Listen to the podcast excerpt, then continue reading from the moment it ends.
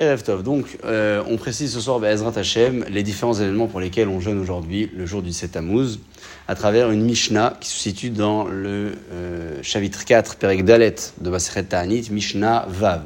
Je reprends la Mishnah. Hamishat Varim Eru Tavotenu Beshiva Betamuz. Cinq événements se sont déroulés le 17 Tammuz et cinq autres, Betisha Be'av.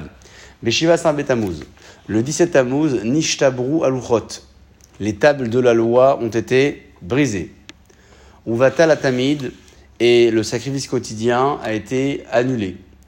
Veoufke Aïr, le troisième, c'est que la ville de Jérusalem a été assiégée. Vesaraf à Poustemos, c'est à Torah. Qui était un général, quelqu'un d'eau placé, a brûlé un Sefer Torah. Vehe Tselem Baechal, et il a placé un Tselem Baechal, c'est-à-dire une idole dans le Echal. Qui est-ce qu'il a placé? On ne sait pas véritablement. En tout cas, le, le a été souillé. Le point commun finalement de ces cinq événements, c'est la force du Ham Israël qui est affaiblie. On prend les louchotes, le table de la loi, on parle du sacrifice quotidien, qui était l'une des forces du Beth puisque euh, il ne dépendait pas ni de la fête, ni du Shabbat, ni tous les jours on approchait ce korban. Euh, on parle du siège de la ville de Jérusalem, parce que c'est à partir de là que le Betamigdash va être détruit par la suite. Donc c'est la force du Ham Israël qui est affaiblie.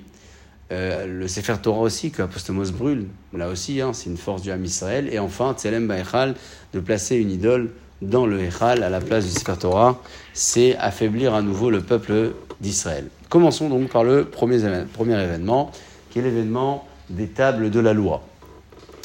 Moshe Rabbeinu, a donné les dix commandements au peuple d'Israël à la date du Sissivan, lorsqu'il s'est adressé à Kadosh Borou pour les deux premiers commandements et que le peuple n'a pas pu résister, c'est Moshe Rabbeinu qui a pris le relais pour les huit autres. Tout cela s'est passé à la date du Sissivan et nous sommes peu après la sortie d'Égypte, donc en l'année 2448. C'est au début de l'errance du désert, c'est-à-dire qu'on est avant les 40 années, puisqu'on est avant l'exploration des explorateurs avant la punition des 40 ans d'errance, parce que les 40 ans d'errance, on les a mérités à cause de l'exploration. Donc là, nous sommes vraiment au début, début, c'est-à-dire là, on sort d'Égypte. Et après le don de la Torah, on n'est pas dans le don de la Torah comme les enfants le dessinent hein, à Shavuot, mais le don de la Torah, c'est verbal, c'est le commandement qui est adressé. Moshe Rabbeinu monte chez Akadosh Baruch pour constituer justement les deux luchot, les luchot abrit. Et euh, ne voyant pas le peuple d'Israël, euh, ne voyant pas Moshe Rabbeinu descendre, il s'adresse à Aaron, à Cohen, qui est donc le frère de Moshe Rabbeinu, à la date du 16 Tammuz. Nous sommes en l'année 2448. Le 16 Tammuz, c'est donc la veille, c'était hier. Et puis, euh, ils insistent. Alors, ils insistent pourquoi? Parce qu'il va falloir trouver une alternative pour ne pas euh, se laisser aller dans le désert comme ça en, errance complète. Ils sont pas conscients encore qu'ils vont traîner dans le désert. Et il négocie avec Aaron à Cohen. D'abord, il cherche à comprendre pourquoi est-ce que mon cher Abenou ne redescend pas. Ouais. Il demande à ce qu'il y ait un nouveau manhig, c'est-à-dire un nouveau dirigeant pour le peuple d'Israël. Et Aaron à Cohen a tenté bien que mal de les faire traîner. Il a même essayé de demander aux épouses de récupérer les bijoux étant quasiment convaincu que ça allait pas se faire. Mais tout le monde a adhéré, malheureusement, hein. tout le monde a adhéré et le petit Vaudor a été, euh, a été conçu. Et le lendemain, donc le 17 Tammuz, c'est là où le Vaudor est conçu. Ils vont donc servir cette première divinité à l'issue de la sortie d'Égypte. C'est la première fois où le peuple d'Israël transgresse la Vodazara. Moshe Rabbeinu descend ce même jour, à la date du 17 Tammuz, qui est donc le 17 Tammuz de l'année 2448, premier 17 Tammuz après la sortie d'Égypte et il voit le spectacle et il brise tables de la loi. Qu'est-ce qu'il dit à Kadosh Baruch Et Yacher Kokracha Shibarta, je te félicite d'avoir cassé ces tables de la loi, puisque les tables premières euh, étaient bien plus accessibles que les secondes. C'est-à-dire que le Ham Israël aurait eu une accessibilité euh, exceptionnelle pour l'étude de la Torah si on avait reçu les premières tables. Donc Akadosh Baruch euh, Akadosh Baruchou félicite Moshe Rabbeinu pour son acte de, bravoure, parce qu'il fallait vraiment avoir du courage, jeter l'étape de la loi. Et la elle dit que les lettres se sont carrément éparpillées, hein, c'est-à-dire qu'elles sont remontées chez Akadosh Baruchou. Il n'y avait plus que de la matière, qui était la brisure, c'était uniquement de la matière, il n'y a plus de spiritualité. Et tout cela se passe donc à la date du euh, 17 Tammuz. Le peuple d'Israël est, pardon? Le... 3333 ans. Euh, oui, il y a exactement. Alors je, je, je, préfère garder cet écart uniquement pour parler du Beth Amikdash et pas de tous les événements, sinon, sinon on risque de se perdre. Mais 2448, en tout cas, c'est l'année euh, dans le calendrier hébraïque. Cette année, nous sommes en 5781. Le peuple d'Israël est donc euh, responsable de ce qui se passe, puisque nous sommes euh, face à un peuple qui transgresse et qui mérite, selon Moshe Rabbeinu et Akadosh Baruch qui le confirme, que l'étape de la loi se brise. Ça va être peut-être la différence entre cet événement-là et les autres événements, puisque les autres événements, euh, malheureusement, se sont déroulés, euh, ont, été, euh, ont été réalisés par des tierces personnes. C'est-à-dire que ce sont d'autres personnes qui ne sont pas a priori du peuple d'Israël qui vont les réaliser. Ici, l'étape de la a été posée par Moshe Rabbeinu et à cause du peuple d'Israël, parce que le, le, veau d'or a été, a été considéré comme une divinité. Ça, c'est le premier événement. On passe au deuxième événement. Deuxième événement, c'est Batel à Tamid. Alors, le Tamid, qui est le sacrifice quotidien, a été annulé.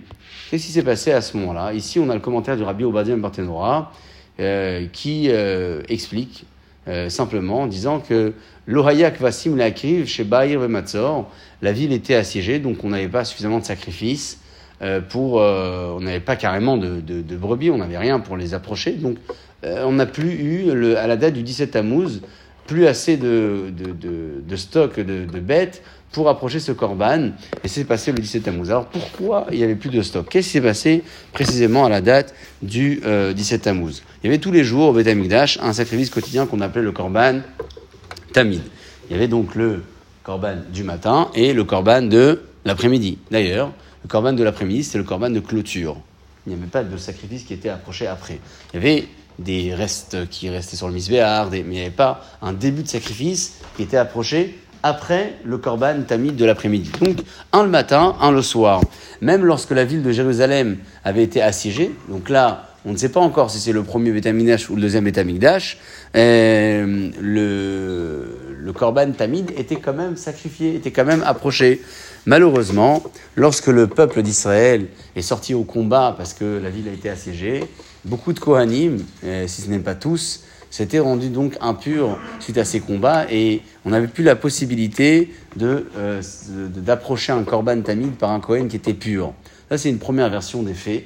Alors, c'est une version qui est ramenée dans le livre de, de, Yosef ben Matityahu, qui était donc euh, à l'époque du, du, du, et qui va faire ses révélations sur le combat que les Kohanim mènent il n'y avait plus de Kohanim qui étaient purs, donc on ne peut plus approcher un Korban Tamid. On a euh, une autre version qui peut correspondre à la première, mais qui parle plutôt d'un combat qui se passe à l'époque où euh, il y avait un, combat entre deux frères de la famille des Hashmonaïm, deux frères, un qui s'appelait Urkenus et l'autre qui s'appelait Astrobulus. Alors ces deux, euh, ces deux frères n'étaient pas, n'occupaient pas, la même place euh, ils n'étaient pas géolocalisés au même endroit. C'est-à-dire qu'il y en a un qui était à l'intérieur de Jérusalem et un qui était à l'extérieur de Jérusalem. Euh, alors, pour la précision, Orkanous, il était à l'extérieur. Donc euh, là, on est en dehors de la muraille. C'est la ville qui est en siège. Et Astrobolus, qui était donc à l'intérieur.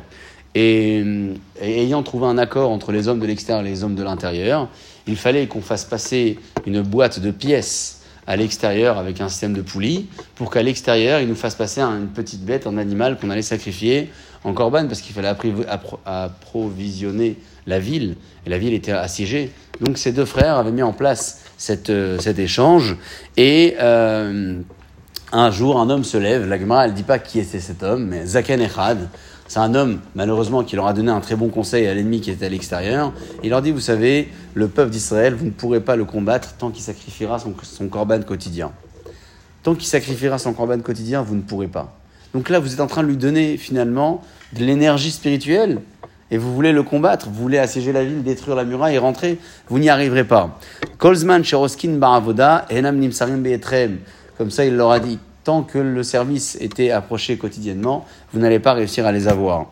Alors le lendemain, malheureusement, lorsque l'intérieur a fait passer la petite boîte avec euh, les pièces, euh, avec le système de poulie, à l'extérieur, ils leur ont donné un hazir, un cochon en échange, au lieu de leur donner la petite brebis.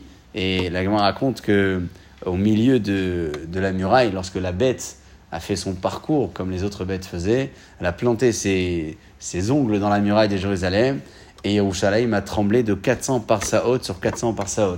Alors pour vous donner une petite image de ce que c'est une parsa, une parsa ça équivaut à peu près à 4 km. Donc 400 parsaot c'est à peu près 400 x 4, on est à 1600 km. c'est à peine inimaginable.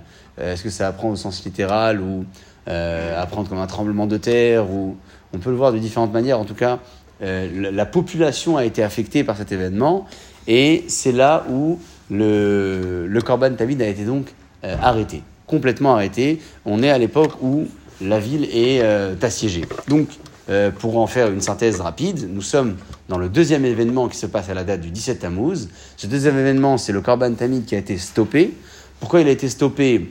Parce que la ville était assiégée, euh, Ou, d'après euh, une version complémentaire, c'est parce que euh, l'approvisionnement s'est mal déroulé et lorsqu'ils ont approvisionné ce qui était à l'extérieur, ils ont donné un animal qui était impur et donc le Corban Tamid a été arrêté. Nous sommes à la date du 17 Tammuz. De quel euh, on parle? A priori, nous sommes à l'époque du euh, alors, a priori, on est à l'époque, mais euh, la Mishnah ne le dit pas. Pourquoi j'aurais tendance à dire qu'on est à l'époque du deuxième? Parce que nous sommes là au moment où la ville est assiégée. Quand je dis assiégée, ça veut dire qu'il n'y a pas encore de trou dans la, muraille. C'est-à-dire qu'ils euh, sont tous à l'extérieur, ils essayent tant bien que mal de, rentrer, ils n'arrivent pas. Et juste après, la Mishnah, dans le troisième événement, qu'est-ce qu'elle dit? Elle parle de Oufkeahir. C'est la muraille de Jérusalem qui, qui a été, euh, qui a été brisée. La muraille de Jérusalem a été brisée.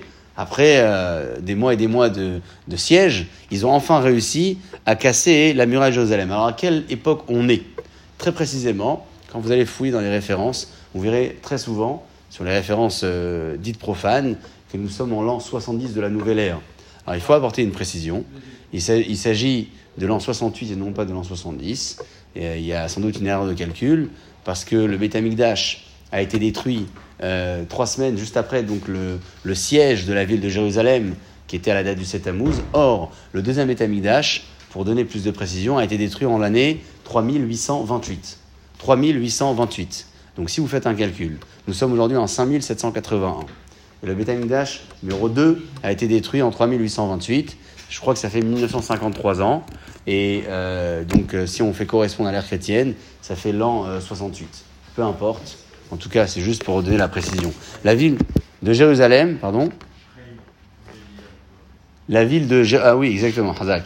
La ville de Jérusalem a été donc euh, assiégée à la date du 17 Tammuz et euh, euh, il rentre avec un général qui s'appelait Titus, hein, qui est malheureusement devenu célèbre dans l'histoire. Il rentre avec son armée, donc ce sont les Romains, et c'est à partir de cette date on l'a dit juste avant, que le Korban Tamid a été euh, stoppé, mais c'est là où la muraille est frappée, donc c'est un, jour quand même qui est, très très fort en événement. Ils rentrent dans la ville et malheureusement, ils vont euh, pendant euh, trois mois, ils vont pendant trois mois donc combattre, combattre jusqu'à qu'ils vont réussir à percer la muraille. Et la muraille est percée, ils rentrent dans Jérusalem et plus tard, malheureusement, ils vont détruire le Beth à la date du 9 av. Ce sera donc l'événement du 9 av, on en parlera un petit peu plus tard. On passe au quatrième événement du 17 Tammuz. Saraf, Apostomus et Tatora. Alors, qui est Apostomus? Apostomus, c'est euh, alors d'après euh, une version, Apostomus, c'est Antiochus Epiphanes. alors c'est lui aussi c'est quelqu'un qui était à l'époque des, des. Euh, on ne peut pas considérer que cette version est une version véridique absolument. C'est référencé en tout cas comme ça. Beaucoup disent que ce, général-là, qui s'appelait euh, euh, quand il est rentré pour brûler le Sefer Torah, il est rentré parce qu'on lui a donné un conseil, on lui a dit, tu sais, le peuple du livre ne euh, résistera à tout tant que le livre euh, sera là. Quand on parle du livre, on parle du livre de la Torah. Ils l'ont dit comme ça, Rama Sefer, le peuple du livre, il ne tiendra que grâce à son livre. Lorsque le livre sera brûlé, il ne tiendra plus. Donc qu'est-ce qu'il fait? Il fait le choix de, euh, rentrer et de euh, détruire donc le Sefer Torah qui se trouve dans le Echal. Et il va euh, malheureusement à la place, d'après ce que dit le maître de la Mishnah juste après, ça aussi c'est une version, et Amid Tselem Baechal, mettre à la place du Sefer Torah, un tselem, c'est-à-dire une divinité à l'intérieur du Echal. Alors, quelle est cette divinité-là? Quelle est cette divinité-là? Le Yerushalmi, qui est donc le Talmud de Jérusalem, détaille cet événement-là différemment. Lui, il explique que c'était lié, d'après une version, à l'événement précédent, c'est-à-dire qu'Apostomos a brûlé le Sefer Torah, comme je viens de le dire, et il a placé immédiatement euh, un Tselem dans le Echal.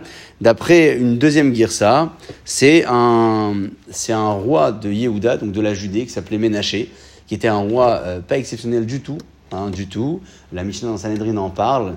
C'est, euh, c'est un roi donc, qui a fait le choix de placer à l'intérieur du Beth un PCL au temps du deuxième Betamikdash. Donc on a ici résumé les cinq événements finalement qui se déroulent principalement au temps du deuxième Betamikdash. C'est intéressant de noter que euh, on parle ici du deuxième Betamikdash, mais au temps du premier Betamikdash, d'après une version, le siège de la ville, avant la leçon du Betamikdash, s'est passé aussi à la date du 17 Tammuz. C'est pas une version qui est retenue ici, parce que lorsqu'on a le commentaire du Tosot Tov sur place, euh, il explique que, euh, juste que je trouve, euh, à travers un passage dans Yermia, que le siège de la ville de Jérusalem au temps du premier Taminage s'est passé plutôt à la date du 9 Tammuz et non pas du 17. Donc, notre Mishnah, elle part du deuxième Betamikdash, mais il y a quand même des versions qui, qui, retiennent la date du 7 Tammuz aussi pour le siège du Betamikdash numéro 1. On en fait une synthèse de cette Mishnah-là. Mishnah qui référence, je disais tout à l'heure, les cinq événements qui sont déroulés à la date du 17 Tammuz. Le point commun de ces cinq événements, c'est que la force du Ham Israël a été, euh, a été affaiblie. Que ce soit le Sefer Torah, que ce soit la muraille de Jérusalem, que ce soit le, le, le, le Tselem, l'idole dans le, temple, le Korban qui a été stoppé. Et tout cela, ça a abouti à quoi? À l'addition du, du premier Betamigdash et ça a abouti également à l'addition du deuxième Betamigdash. Parce que les deux Betamigdashot ont été détruits à la même date, qui est donc à la date d'une femme. Qu'est-ce qu'on en fait aujourd'hui lorsqu'on jeûne? Un jeûne comme le jeûne du 17 Tammuz. Alors, on a l'habitude, euh, en général, euh, durant les jeûnes, que ce soit celui d'aujourd'hui ou les autres jeûnes, de rappeler les causes, les causes pour lesquelles Chachamim nous ont imposé un jeûne. Euh, on parle beaucoup moins de l'aspect moral, ashkafique de, de, ce jeûne, de ce que le jeûne devrait nous apporter, ou en tout cas devrait nous imposer d'un point de vue moral. Est-ce que on a la possibilité aujourd'hui de nous poser la question euh, est-ce que ce jeune du 7 Tammuz qui, euh, euh, rappelle un événement qui s'est passé il y, a, près de 2000 ans, hein, je disais tout à l'heure, il y a près de 2000 ans, est-ce qu'il il impacte réellement notre vie spirituelle? Est-ce qu'il devrait l'impacter réellement? Est-ce que chaque année, lorsqu'on jeûne, le jeûne du 7 Tammuz, on peut se poser la question dans tous les jeûnes de l'année, que ce soit le jeûne de Guédalia, que ce soit le jeûne de, du Tevet ou le jeûne de Esther, du 17 Tammuz, le 9 Av, qui pour en général, on se pose la question, parce que c'est un jour de pardon, mais tous les jeunes que l'on euh, célèbre tout au long de l'année, est-ce qu'on se pose la question de ce que ces jeunes pourraient nous apporter? Il n'y a pas une réponse. Il n'y a pas une seule réponse qui soit vraie plus que d'autres. Il y a plusieurs réponses. Mais il y aura toujours une ligne de conduite. Et la ligne de conduite sera toujours la même.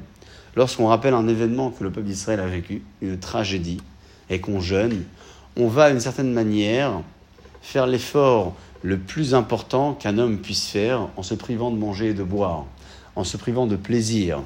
Euh, quand je dis de plaisir, c'est toujours mesuré parce que les plaisirs interdits d'un jour comme aujourd'hui ne sont pas les mêmes que ceux qui sont interdits le, jour du 9 av ou euh, de ceux qui sont interdits le jour de Kippour. Mais globalement, dans tous les jeunes, on a des plaisirs qui sont interdits. Aujourd'hui, on peut peut-être résumer uniquement l'interdit du plaisir à l'interdiction de boire de manger d'écouter de la musique, parce que ça va partir d'aujourd'hui jusqu'au jour du 9 av inclus, et du lendemain midi au moins, voire jusqu'au soir où on n'en écoutera pas. On a donc des plaisirs mesurés qui sont quand même interdits. Pourquoi? Parce que lorsqu'on se sacrifie, lorsqu'on arrête de consommer, on va se sacrifier d'une certaine manière. Et le sacrifice, c'est quoi? Le sacrifice, c'est ce qu'on appelle habituellement dans la Torah le korban. Or, le korban, il prend sa racine dans le mot karov, kirva. La kirva, c'est la, proximité que je recherche avec Akadosh Baruch Lorsque je vais sacrifier un animal au Beth que ce soit pour remercier Hachem, que ce soit pour me faire pardonner, que ce soit pour célébrer une fête, le korban tamid quotidien qui malheureusement a été stoppé à cette date du 17 Tammuz, tout cela, ce sont des corbanotes qui permettent à l'individu, qui permettent au, peuple juif que nous sommes, de, garder une proximité avec Akadosh Baruch Korban milachon karev. je viens et j'offre à Akadosh Baruch quelque chose. Alors soit j'ai une faute à me faire pardonner, et je prends conscience qu'un animal a été sacrifié à ma place, ça c'est pour le cadre de la faute, soit c'est un corban de remerciement, et lorsque je vais donner, je vais me rapprocher de celui à qui j'ai donné. Hein, c'est ça. Donner, euh, c'est pas donner à celui, euh, à celui que j'aime, c'est donner euh, à celui que je n'aime pas forcément, mais je vais ensuite l'aimer grâce à ce don. Je vais donc me rapprocher d'Akadosh Borou à travers ce korban. Alors aujourd'hui, on n'a pas de korban, on n'a pas de Betamikdash, on n'a pas de ville de Jérusalem, on a une muraille, mais elle est, elle est ébréchée. On n'a plus véritablement les forces que le peuple d'Israël avait. On a une histoire. Et l'histoire que l'on a est plus forte que tout. Parce qu'on a beau avancer dans le temps, être frappé par euh, différents événements et depuis euh, des centaines d'années, malheureusement, le peuple d'Israël en subit. L'histoire est toujours la même. Le peuple d'Israël aujourd'hui est prêt à célébrer une fête qui, euh, qui date de plusieurs millénaires. Il est prêt aussi à jeûner sur un événement qui date de plusieurs millénaires, quasiment plusieurs millénaires, parce que c'est pas loin de 2000 ans. Et c'est ça la force du Ham Israël c'est de se rapprocher d'Akadosh Borou à travers son effort, mais pas uniquement à travers son effort de privation, mais aussi à travers son effort à se rattacher à une histoire très ancienne.